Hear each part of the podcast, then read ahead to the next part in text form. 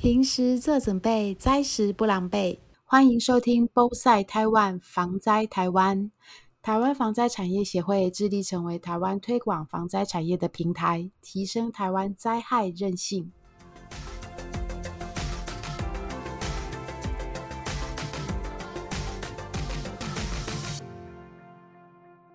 那谢谢刚刚那清贵大哥你提到的，就是事情已经发生。那最重要的是活着的人怎么继续走下去，而且是呃把对孩子的爱呀一起带着，然后继续未完成的旅程。这件事情真的是足以是当我们所有的呃人的一个模范。那当然有时候难免啊，就是我们已经是叫你干扣啊，阿德今天。就叫你多来代际花心啊，真的是你要要他说你赶快好起来也也很难，但是你却却选择用一种就是自我疗愈疗伤的方式。你刚刚在描述，我脑海里一直有一个画面哦。虽然今天可能恒志，我我来不及认识他，可是却因为你开了这一家店，我知道有这样曾经在地球上有这样子的一个很很活泼、热爱音音乐的青年。然后乐于跟朋友交往，他因为爸爸的爱，虽然形体已经消失，可是他的精神或者他一直希望的那个事情，一直这样子传承下去。你也把对他的这种爱呀，用那种热情，对生命的热情，是以摄影的方式展现出来。像刚才百惠称赞的，就是比很多专业的摄影记者还要厉害。真的，有些人真的就是打倒了，然后再也爬不起来。可是。你却却因为这样打开了你的那个生命之眼，清贵大哥真的是做的很大很大很好的示范。这样，我觉得清贵大哥能够分享的不只是你刚才的一些呃如何往往前进而已，这样，而且你是真的自己示范的很好。你透过做甜点，透过摄影，不只是没有忧郁症，那你发展出很多第一、第二，接着不同的。专长跟兴趣，像呃，我就觉得，尤其是今天我们才看新闻哦。其实我自己最近也采访了不少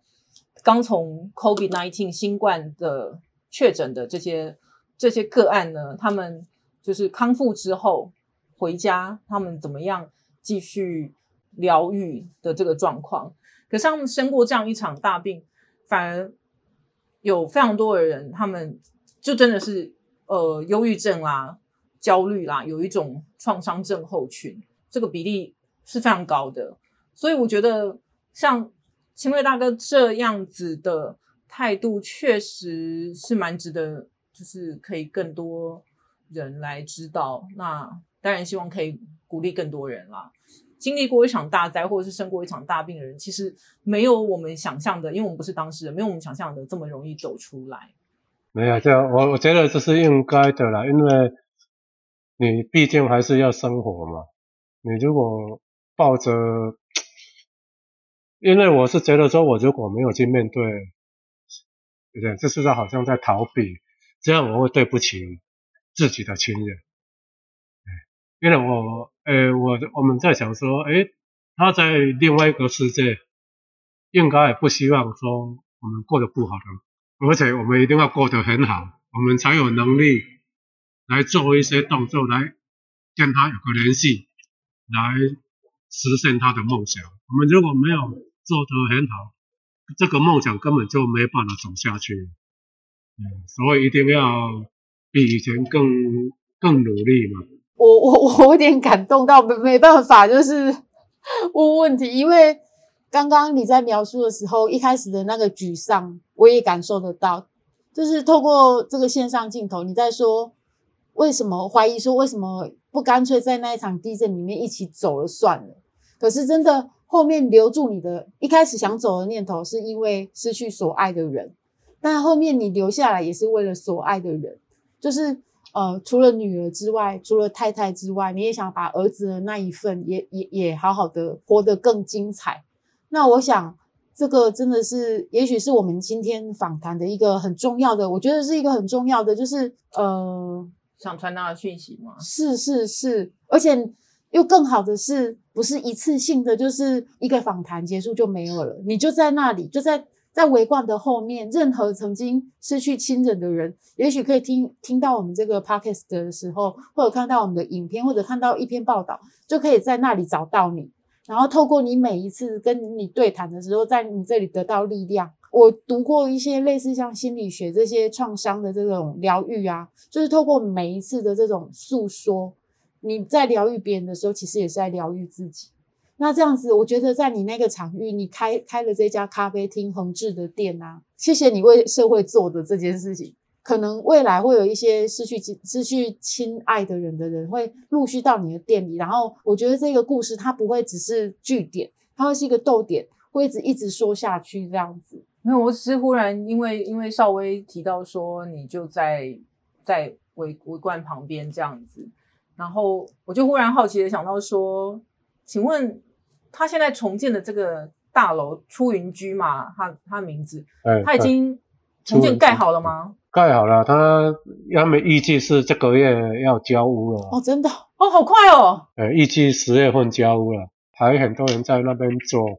应该是在做收尾的工作了吧？那就你所知，这些老邻居会陆续搬回来吗？还是他是新住户了？哦，应应该因为是重建的关系，应该是。以前的邻居嘛，要参加重建的人，他们有三十一户有在参加重建，而我们是没有参加重建。百惠，你在追索这一块后续的这个发展，就是你一直在有在关注这一块，对不对？对，我一直觉得说，如同邵微提的，因为台湾真的是一个天灾，尤其地震非常多的地方，然后也觉得说，我们对于这样灾害的关注程度跟。不足，但侥幸心态很高，这样，所以也都有一直在在关心说，像大家灾后怎么样提出更有建设性、正面的一些一些建议跟检讨，然后包括到那现在灾民又各自在做什么事，怎么样继续生活。那老老板虽然就是说没有参加重建啦，那有不少人，我觉得愿意参加重建。应该是有不同的考量，但是对，其实搬回去原来的地方还蛮需要有勇气的。但我记得我有问那个刘以成那个主委哈，他因为当时是失去两个哎三个小孩哦，因为最最小的一个刚出生没多久这样，那他有说因为最小的 baby 呃就在老公的怀里走了，两个一起走了，所以。他当时就说，因为想把小孩生回来，所以我呃，他也有参与这个重建啦，也即将再搬回去了。这样子，其实真的可能有一种，就是面对，然后想要在那里就是再延续生活，也是蛮佩服这样子的的勇气的。呃，那当然，老板就有不同的思考，你没有选择参加重建。你现在住在另外的地方，但是你用你自己的方式，把你家的防灾准备各项都做得非常好，但也是一种正向的建设性的继续走下去的方式啊。对啊，所以说他们要不要搬回去，这个都是在每个人自己的意愿，他们也有自己的考量。哎啊，每个人都会有所有的灾民，我相信每个灾民都是有他们自己应对的方式。嗯啊。我自己应对的方式，我是觉得，我因为每个人的状况不同嘛，哎啊，大家都互相尊重这样子。呃，我想请问，那个新盖的大楼会还会是那么高的量体？哎，好像好像是哎，一样一样十六楼，是原来土地的一半，然后盖一样高的楼。因因为我我本身是学地球科学，原来的地质条件呐，它的环境就是这个样子。那你在，除非你花了更多数倍的价钱去把它地质条件改良。我们现在住台北啊，盆地里面它的那个比较土质比较松软，所以只要大地刚来的时阵，得就果冻啊，那端一端一端，就是它就会有果冻效应，它造成那种高楼的那种震荡啊，或者是它的土壤异化，对这件事情会是一个很难解的问题。那因为我记得当初围观它这个当初以前是。内海对吧？就在在清朝那时候好像是比较是偏向一些泥滩地，所以除非是建商他在这个地基里面有下过功夫，不然要盖同样大的量体，这件事情真的是有风险。以前是地地下一楼，现在是地下三楼。哦，就是地基打更深的意思。哎，应该是会有改善的，啊，不然他建商也不敢啊。建商一定是要再再付出更多的努力，然后我们这些居民也当然就是有评估过各各式各样的考量。那我回过头来是想要讲的是我们国内其他的现况，在那个我们科学家们和那个地震中心，我忘记他他们有出出版了一个，就是呃未来三十年或五十年的这些呃高风险的断层。它它哪些地方它的几率大概多少？它有有一张图表。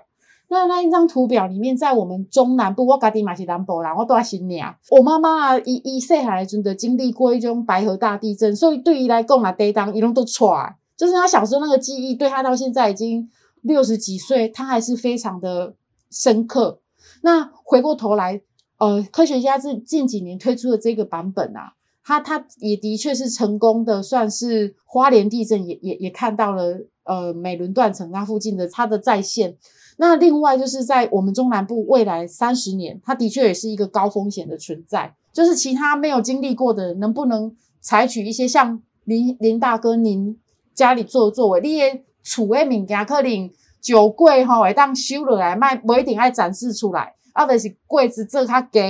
然后你的动线唔通去打你跌掉、合掉，或者是玻璃打你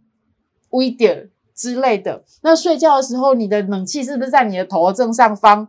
这个已经不是考量梁在不在你正上方的问题，而是你要想什么样对你最安全，因为这是风险，你能够评估，你能够接受到什么程度？那如果说大楼。或者是一般的那种呃独栋楼房，也当然有不一样的作为。刚刚百惠其实我们刚刚在事前在聊的时候，百惠身为记者，他很关注一件事情，就是风险有没有被清楚揭露，资讯有没有被揭露。有时啊，咱起来话，咱小老百姓啊，咱都住伫厝内啊，我哪知影我这栋大楼下骹的地质是安怎？你专家无打讲，我哪会知？啊，政府做，我哪知影伊有做？所以你我爱去去打政府调资料，啊，我妈妈、阮阿嬷较老掉，伊那会知影讲，诶，迄个啥物国中心会会当打我讲啥物，我这栋大楼有危险无？奶奶或者老人家或者一些资讯，只要不揭露，其实都不会知道。对，这时候我要捅一下我爸，他是一个 超优秀的怕死的防灾公民，所以呢，呃，就是因为有像邵威讲这种状况，风就是资讯不公开嘛，那我们对于。呃，房子怎么盖啊？地基什么什么这些状况不清楚的状况下呢？所以我爸说，那我们就自己来盖好了。所以我们家的地基都是自己打的。然后他开始盖的每一天呢，每天都要去监这样。他说，哦，呃，九二一发生的时候，我家住六楼。然后发生之后呢，他说，来，我们来去那边大套贴安看安装。然后就开始说，但是过了几年之后，房子有点旧，诶那打掉我们自己盖好，这样我们就安心。从头。我我很我很希望就是去倡议政府的这个对于我们建筑物的风险揭露，我可以证明我不是为了我自己，因为我家的风险我很清楚，但是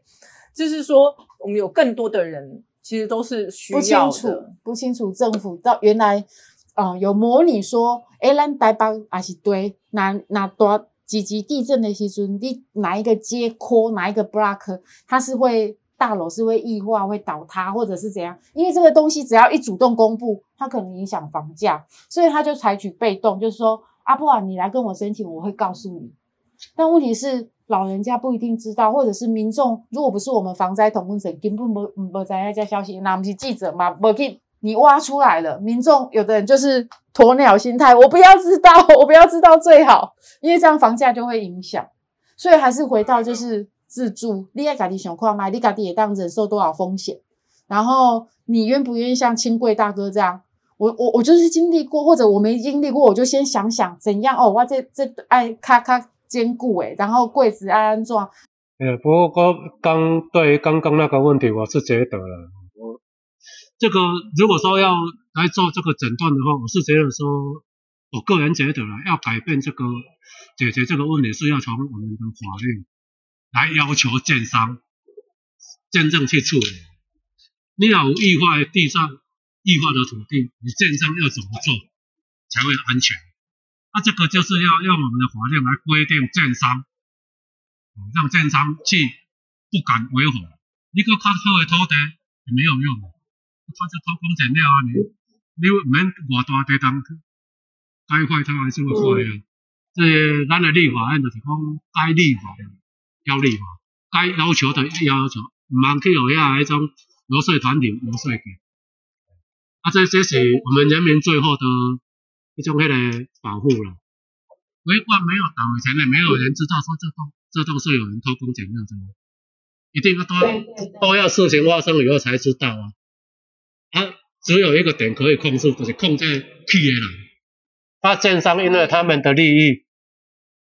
害了一百多个人，结果他们只能关五年，这样比例上嘛不合理。所有的地方有很那么多地方，有的拢起离咧土地意外所在啊，但是那些房子没事啊，那是违规发生事情啊，所以这个是谁的问题？是建商的问题，这个就不应该用过业务过失致死来办，理，应该爱有一些呃有这种更高的刑情来个法办才对，这样他才能遏制他们以后那个急现在有没有随便。哎，清贵大哥，就是你你你在讲这些事情啊，其实我也有听过特搜第一时间赶到围观搜救的特搜跟我说的，他们第一个时间，因为呃很多特搜啊，他们遇到这种地震灾害，他们需要做的第一件事情是不是要击破那个楼层甲板，然后要钻钻穿才能够去救人。可是他说他第一个时间到围观的时候，他他是有点愣住。他第一个跳出脑海里是水泥棒数不够，就是他不是要钻穿，他们现在是要把石头剪开，就是全部变成一一块一块的，然后这样子要搜救，其实比较没有一个空间可以让存活的人争取那个搜救的时间。那在在，因为你也是从那么高的高楼甩下来的时候，真的就是很多机会。生存机会更加渺茫，这件事情我的确同意您说，就是如果我们每一个人不只是建商，也许在在选址在盖大楼的时候，他那个地方可能是特别土壤异化特别严重的红红区，你就不应该让他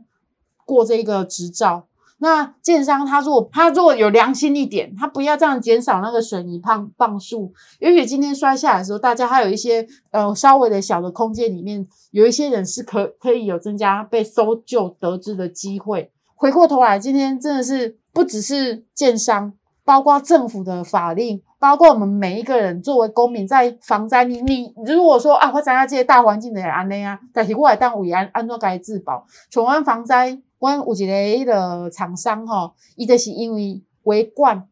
他就是那那时候一共伊心都疼，已经嘛做阿公啊，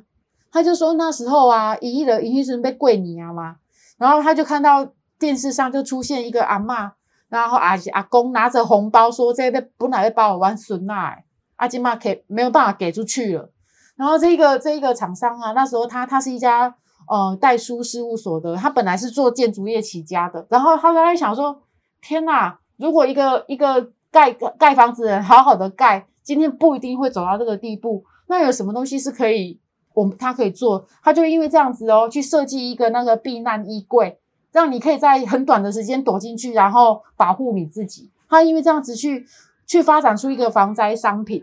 所以我我在想，就是我们作为一般的的人是怎么去自保？也许可以在我们灾害自救法则里面的那个自助跟互助这一块，可以再强化一点。然后需要政府的角色，政府如果未来逐步循序渐进的把它的该立的法、该修的法、该怎样去惩罚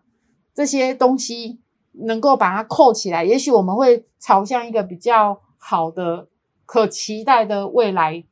那我不知道百惠百惠的感觉。也许我百惠可以补充一下。哇，我觉得刚刚稍微的结结论非常好，就是我们今天有谈到的各项，包括风风险揭露跟一些呃防灾个人的责任比例上面的这些等等的规范，或是法条或等等各项建议呢，其实我们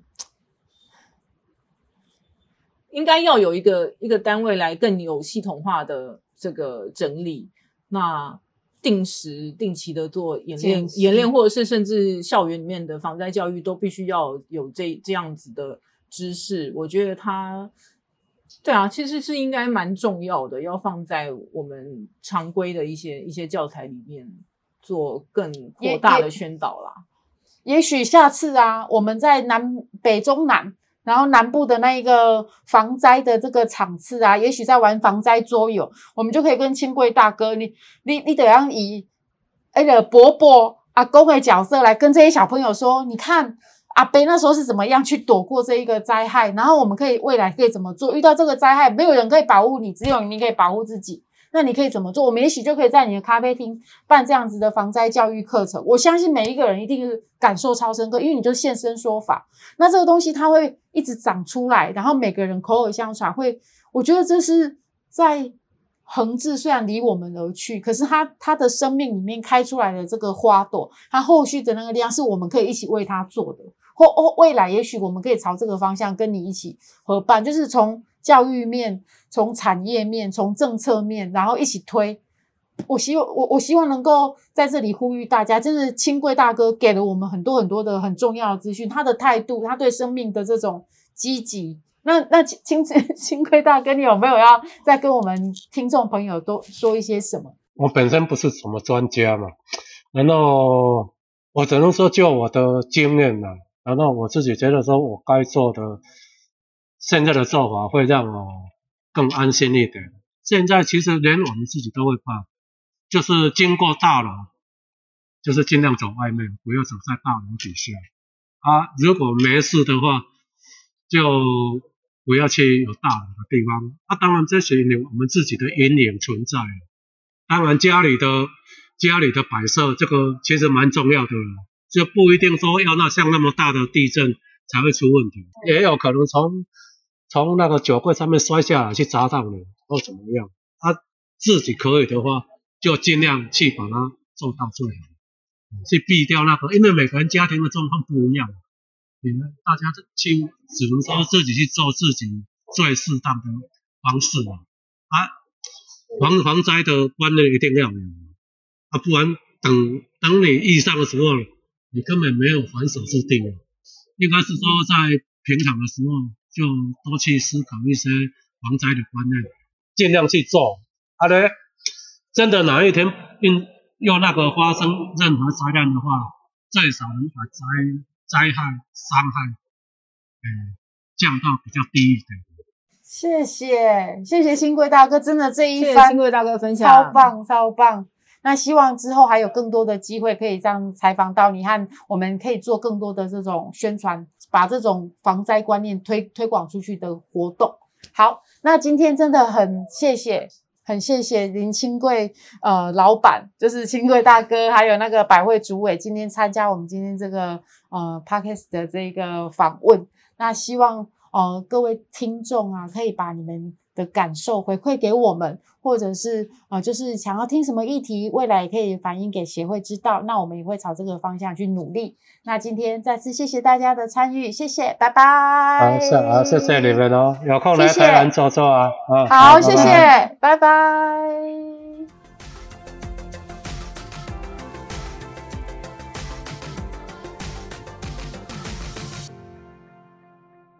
感谢您的收听，我们会不定期推出防灾台湾 Podcast，